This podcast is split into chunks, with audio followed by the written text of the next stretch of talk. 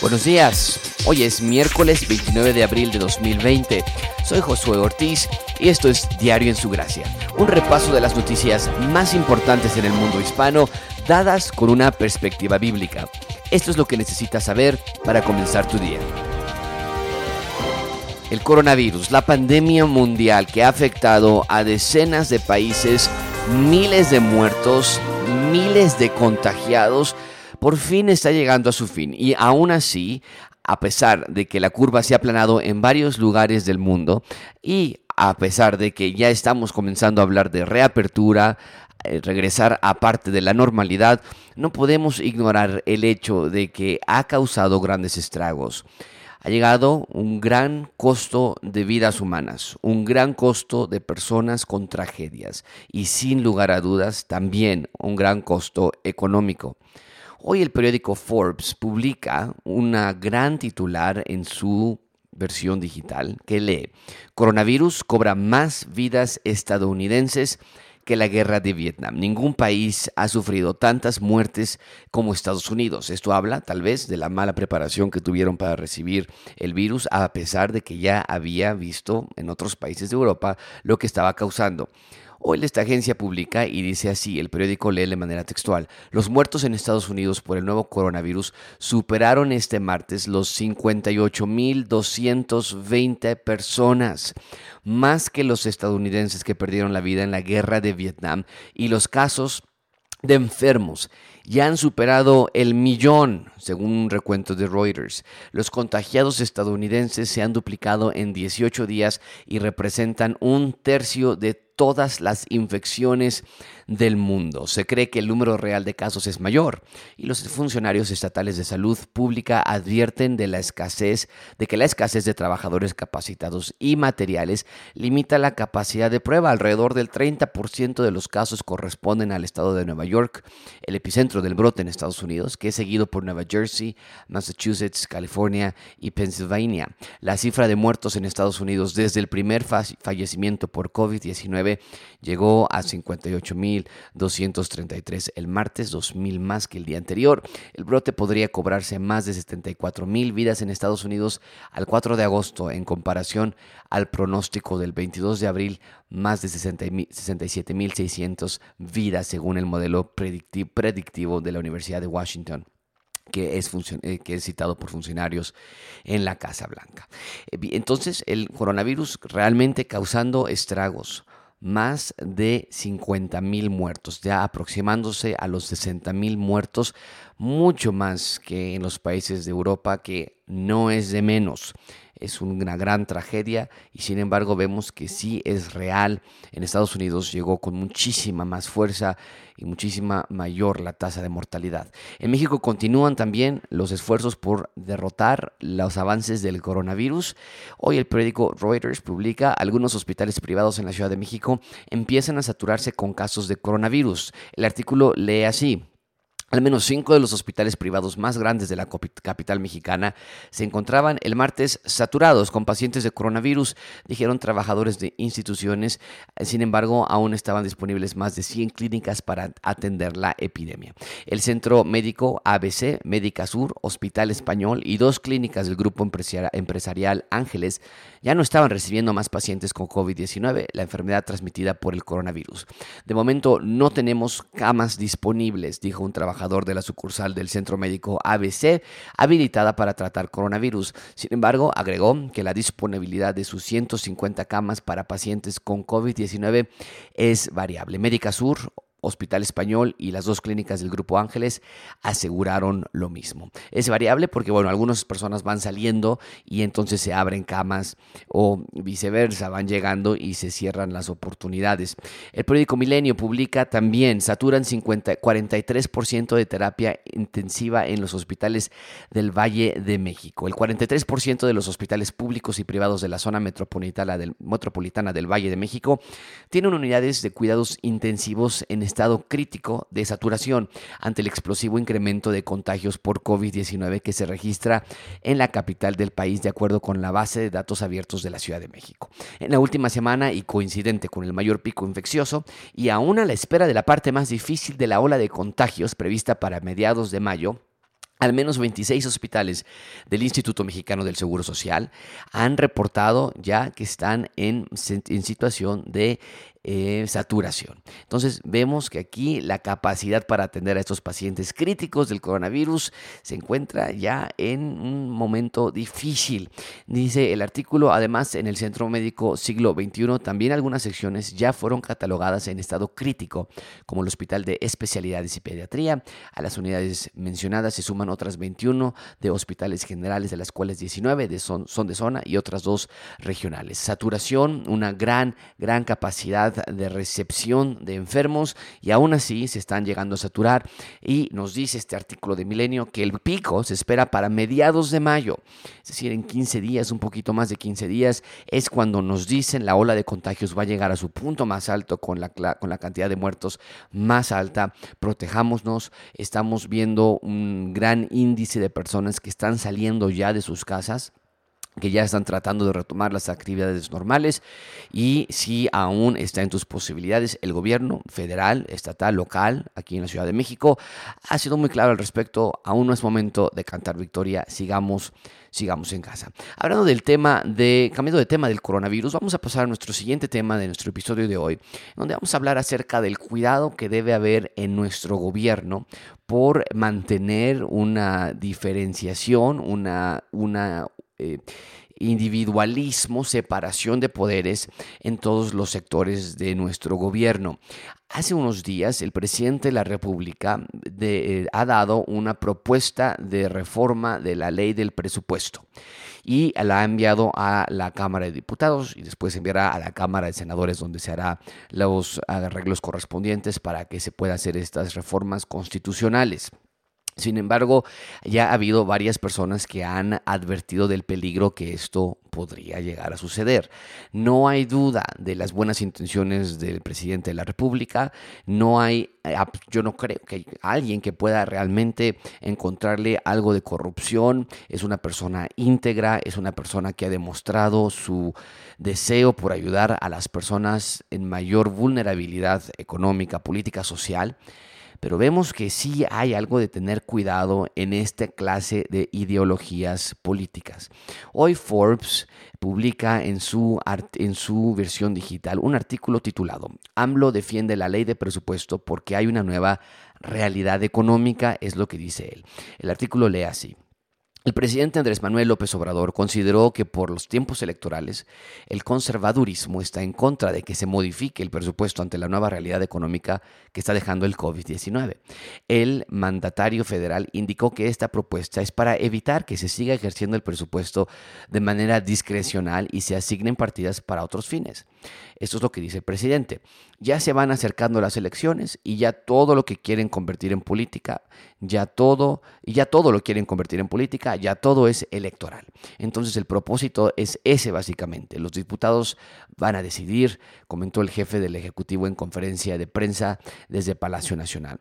Esto va a permitir que esta ley quiere eh, tratar de ayudar en que en tiempos de emergencia sea, eh, se pueda a la Secretaría de Hacienda reasignar partidas presupuestal, presupuestales por estos momentos de emergencia, como el que estamos viviendo ahorita. Lo más lógico nos indica que es lo que se quiere hacer próximamente debido a la crisis económica que ya se viene. Sin embargo, no todos están a favor de algo así el diputado more, del, partido político Morena, o sea, no es alguien contrario al presidente, un, político de muchísima trayectoria, que fue representante de México ante la ONU, embajador de México en Francia, secretario de Educación Pública, eh, coordinador y representante del presidente de la República, Andrés Manuel López Obrador, durante sus campañas electorales de 2006 y en adelante. Vaya, un amigo, un, un político afín de nuestro presidente de la República.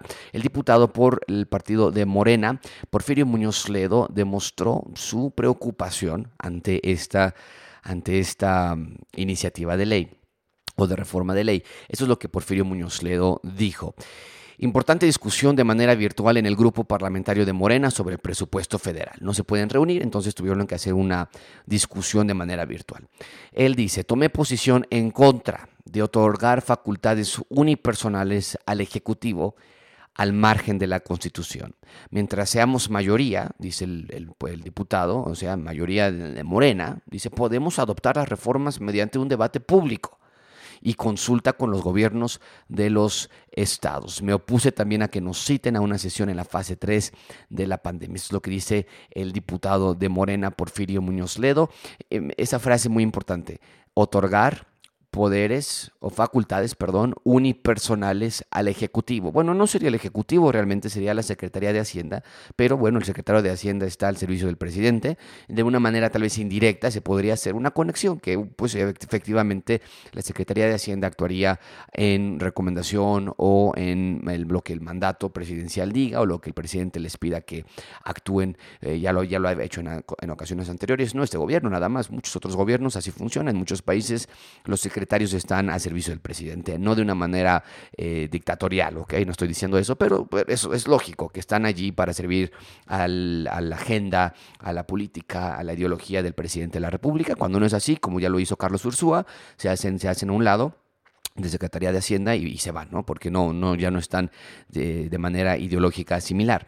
Pero aquí Porfirio Muñoz Ledo dice, esto es peligroso, otorgar esta clase de facultades unipersonales. ¿Qué es lo que dijo el presidente de la República al respecto? Él responde en un artículo que publica Excelsior. Dice así, eh, está en su derecho, dice López Obrador a Muñoz Ledo por críticas. Porfirio, Porfirio Muñoz Ledo está en su derecho, dijo el presidente Andrés Manuel López Obrador ante las críticas que el legislador realizó ayer por la iniciativa enviada a la Cámara de Diputados para hacer ajustes al presupuesto ante la crisis por el COVID-19. Desde Palacio Nacional, el mandatario aseguró que por primera vez solicita a San Lázaro permiso para hacer modificaciones a la Ley Federal de Presupuesto y Responsabilidad Hacendaria, contrario a lo que antes sucedía. Antes, contrario a lo que ahora se dice, se aprobaba el presupuesto, era un mero trámite y el Ejecutivo hacía lo que quería con el presupuesto autorizado. Gastaba más del autorizado, transfería recursos de una partida a otra endeudaba al país aun cuando no estaba autorizado en la ley de ingresos. Por primera vez estoy mandando una iniciativa al Congreso para pedirles que me autoricen a hacer modificaciones y ajustarlos a la nueva realidad. De acuerdo con diputados incluso de Morena, el, mismo Muñoz Ledo, la iniciativa buscaría restarle facultades al Congreso y dar más poder al Ejecutivo, por lo que viola la división de poderes. Está en lo correcto el presidente, no, no es algo nuevo tampoco, ¿no? tampoco es como que no lo sabíamos. Eh, los antiguos presidentes en, administraciones anteriores, que también ya se ha demostrado, se acaba de demostrar con las irregularidades que se hacían en Pemex durante la administración pasada, sí, en efecto, había allí eh, muchísimo corrupción, pero para solucionar el problema de corrupción unificar todo el poder, centralizar todo el poder en solo una persona. Tal vez ahorita no sea peligroso, pero tenemos que pensar en próximos presidentes. ¿Qué pasa si un presidente que sí quiere hacer corrupción llega a la silla presidencial donde va a tener esta clase, como lo dice el, diputado de Morena, eh, Porfirio Muñoz Ledo, este amigo, eh, eh, un aliado del presidente de la República? Que apenas era presidente de la mesa directiva por Morena también, dice otorgar estas facultades unilaterales al Ejecutivo. No estamos diciendo a AMLO, por lo menos no así lo dice Porfirio Muñoz Ledo, a la oficina del Ejecutivo. Es peligroso. Es una cosa preocupante. Cuando llegue allí alguien que no sea una persona honesta, que sea una persona corrupta, si llegase alguien así, o la tentación de serlo así, es peligroso, es peligroso que tenga algo así y que pudiera cualquier huracán, un terremoto, se hace una partida de emergencia y entonces él puede hacer lo que quiera con es, es muy, muy de cuidado. Y va a traer esto problemas a largo plazo, no nada más para futuras administraciones, para esta misma administración. El periódico Proceso publica un recorte que asfixia a la propia 4T. Eso es lo que dice el periódico Proceso. En plena, en plena pandemia, las acciones económicas del gobierno de López Obrador son disonantes. Tras plantearlas, tras plantearlas hace ajustes que desconciertan a sus propios colaboradores Así sucedió con la iniciativa de reforma a la Ley de Presupuesto y Responsabilidad Hacendaria, que es lo que estoy mencionando, mediante la cual propone un ahorro superior, a los 622 mil millones de pesos, suprimiendo 10 subsecretarías y recortando el sueldo a los altos funcionarios públicos. Más aún, la iniciativa faculta al Ejecutivo a reorientar el gasto bajo sus criterios y no conforme al presupuesto de egresos aprobados por los diputados. Esta, autoridad, esta austeridad republicana del presidente Andrés Manuel López Obrador eh, le permitirá a su gobierno reorientar 622.556 millones de pesos. Aunque no tiene facultades para hacerlo, las órdenes están giradas a las dependencias y entidades para que empiecen a ejecutar los ahorros en espera de que se apruebe la iniciativa de reforma. Por ejemplo, se pidió que no van a recibir aguinaldos o que se van a bajar los sueldos hasta un 75% o bueno, un ahorro de hasta el 75% por bajar los sueldos y no recibir aguinaldos a funcionarios, pero lo, lo hace de manera voluntaria. Por ahora, si se aprueba esta ley para reformar la ley de presupuesto y responsabilidad, responsabilidad sendiaria, eh, ahora se podrá hacer de manera reorientativa, es decir, aunque no sea voluntaria, te van a quitar tu aguinaldo, le van a quitar, que en algunos casos está bien, no estamos diciendo, lo, lo estamos en un proceso de emergencia, no tenemos los recursos como Alemania o Estados Unidos para ayudar de la misma manera que ellos lo hacen, lo, lo entendemos, pero estamos hablando de los modos, estamos hablando de las responsabilidades que tiene la ley de egresos ante el Congreso de la Unión, cuando le quitamos esas leyes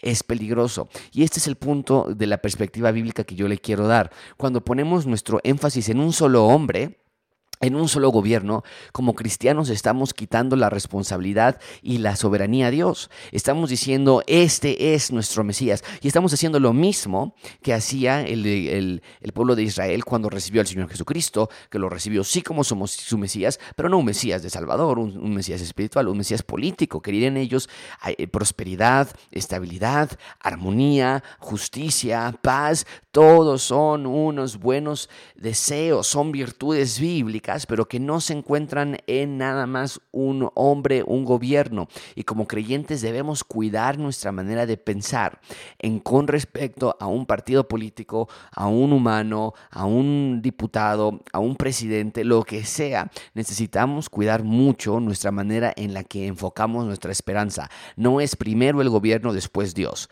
Y no es primero el presidente, después el Señor Jesucristo. Sobre todo y ante todo somos creyentes. Y nuestra lealtad política no va con un hombre. Y como creyente sería lo más triste que tengamos fracciones entre nosotros mismos, porque unos están con una persona, otros están con otro individuo, otros, están por alguien, otros están en contra de alguien.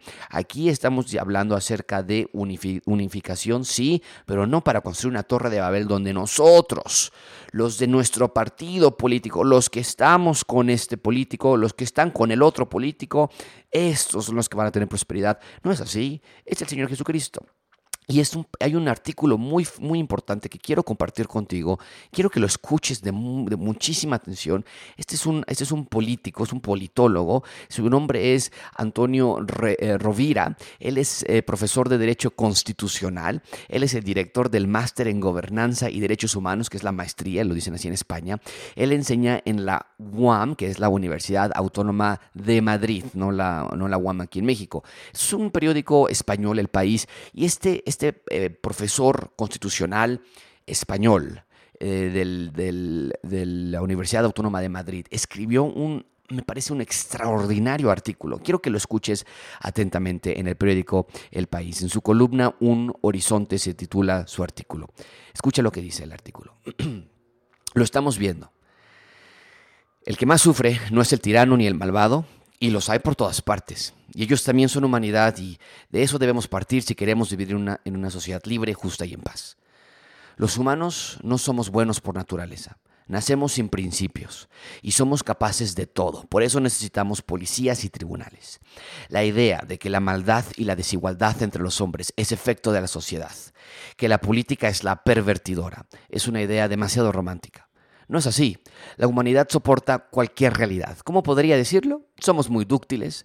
Si las circunstancias se prestan, con facilidad pasamos de la bondad al odio y de víctima a verdugo. Ahora bien, también comprobamos que los mismos sinvergüenzas y tiranos, con otra educación, con ilustración, en otras condiciones, en democracia, son capaces de virtud y bondad, y los corruptos de generosidad y honestidad. No, no es la política la que provoca los conflictos, sino la naturaleza humana. Y la política resulta imprescindible para domesticarnos antes de que nos devoremos. Lo estamos viviendo, nuestros derechos no son nada sin hospitales y escuelas públicas, sin gobiernos y parlamentos que impongan pongan límites y prohibiciones. No siempre son razonables y a veces injustas, pero sin duda necesarias para poder continuar. El Estado democrático es el soporte físico de un poder social que ejercen las personas elegidas y nombradas y ellas son las responsables de que el invento no se convierta en un juguete o peor, en una monstruosidad. Y nada más déjame hacerte aquí una realidad. Romanos 13 es lo que nos dice, no somos buenos, por eso está el gobierno, que Dios lo instituyó. Continúo con el artículo, pero hemos entrado en el tiempo del futuro y el mundo es un campo de batalla que va a su aire y la mayoría de países se muestran incapaces de seguir el paso. La fábrica de emitir órdenes y el viejo y gastado Leviatán no funciona bien. Nuestras actuales instituciones democráticas, que no son ideales, pero sí necesarias, imprescindibles, han entrado en un proceso de fragilidad, de ineficiencia, que parece imparable, y revolotean desesperadas mientras languidecen.